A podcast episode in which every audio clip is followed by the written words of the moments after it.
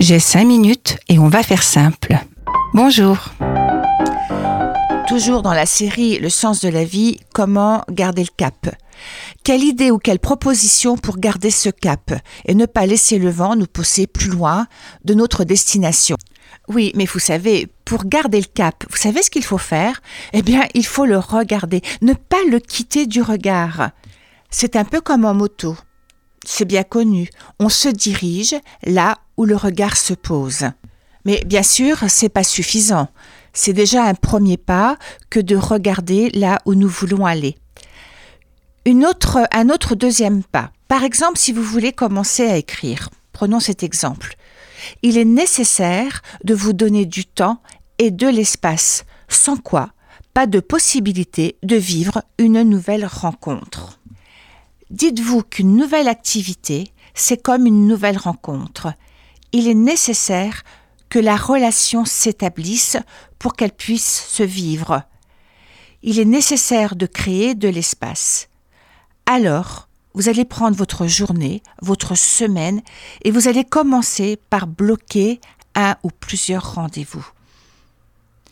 Le deuxième pas, c'est de vous rendre au rendez-vous quoi qu'il arrive, il y aura toujours, et je vous l'ai dit dans les précédents podcasts, il y aura toujours quelque chose pour vous détourner du rendez-vous. Je le vois bien en thérapie. C'est pratiquement le premier cadre qu'il faut mettre. C'est-à-dire que moi, je suis là et je vous demande de venir à chaque rendez-vous. Sauf si, évidemment, soyons pas ridicules, s'il y a quelque chose de grave. Car je vous assure, il y a toujours une bonne raison pour pas venir au rendez-vous à un moment ou à un autre une réunion du dernier, instant, euh, un mal de qu'importe. On trouve toujours, toujours, toujours, comme Ulysse, qu'il faut pour nous détourner de notre première intention. Ce que l'on nomme des mécanismes de défense. Vous savez, la nature, lorsqu'elle a le choix entre différents chemins, écoutez bien, elle va choisir le chemin qui offre le moins de résistance. La nature va toujours se diriger vers ce qu'il y a de plus facile. En fait, une habitude, ça crée au niveau du cerveau, ça crée un chemin neuronal. Un peu comme si nous étions sur, euh, sur une autoroute et que d'un seul coup créer une nouvelle façon de penser, d'imaginer euh, l'avenir, ça serait imaginer créer une nouvelle route nationale, une départementale.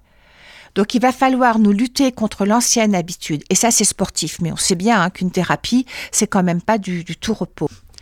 Ce qui est quand même dingue, c'est de savoir que là où on est, on est mal, puisqu'on sait qu'on voudrait aller ailleurs. Hein. Vous vous rappelez quand je vous ai parlé du découragement. Oui, mais même si on est mal, on est habitué à être mal.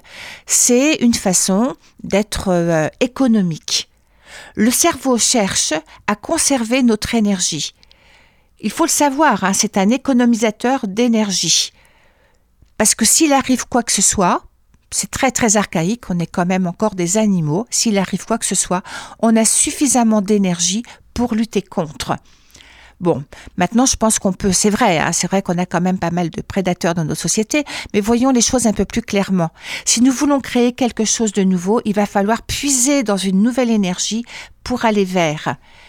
Les tâches quotidiennes, ça consomme de l'énergie. L'apprentissage des choses nouvelles consomme de l'énergie. Mais très très vite, cette énergie pourra se diriger ailleurs pour apprendre une nouvelle tâche. Ce ne sont pas les habitudes qui prennent le contrôle sur nous. Parce que jusque-là, nous sommes victimes de nos habitudes. Et le truc, c'est d'avoir envie d'en avoir une nouvelle, de passer à autre chose. Et là, on arrive au désir et à la motivation l'image que l'on a de soi, l'anticipation ou l'espoir qui motive l'action. C'est l'envie qui pousse à agir.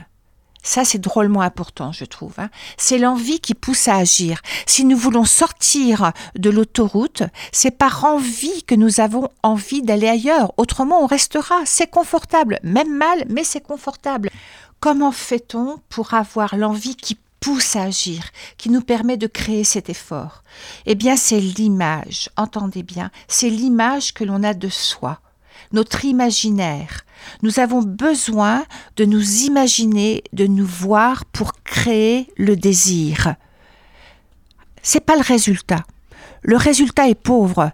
Vous voyez bien, lorsqu'on a atteint le, poids qu'on voulait, eh bien ça fait yo-yo, on peut recommencer. On peut tout à fait avoir envie d'acheter cette nouvelle voiture et à peine l'avons-nous que déjà nous voulons passer à autre chose. Donc ce n'est pas le résultat. Donc ça va passer par l'image que l'on a de soi et par le ressenti des petits pas, les ressentis agréables posés par chaque petit pas. Allez, il est l'heure, je vous laisse. C'est à petits pas que je vais avoir le plaisir de vous retrouver la semaine prochaine. C'est Armel qui vous parle sur Radio Alpa 107.3. Au revoir.